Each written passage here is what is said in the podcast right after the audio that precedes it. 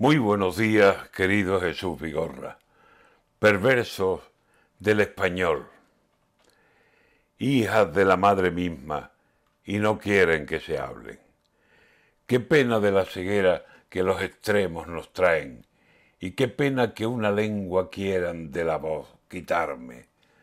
Por ese independentismo que a do camina no sabe, por la crueldad del extremo sin una luz que lo ampare, qué pena me dan aquellos que siendo tan catalanes no quieran nada español y son sin España nadie.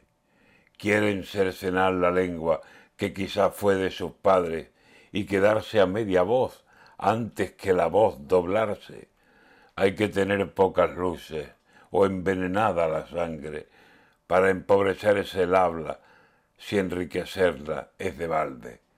Ya me gustaría a mí que entre mis voces sonasen palabras del catalán y las lenguas que se hablen, y así poder entenderme con la lengua en todas partes.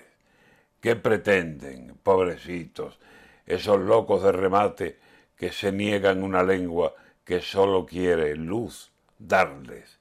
Español y catalán, por Dios, que no los separen, que convivan en la boca con sonidos fraternales. Toma lo que tengo yo, y de lo que tienes, dame.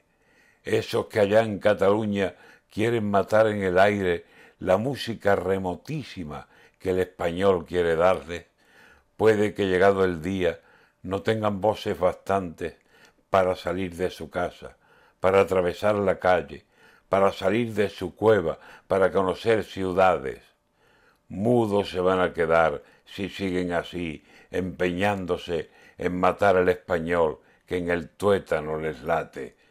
Cargan con la penitencia en ese pecado grave. Por señas tendrán que hablar si quieren comunicarse.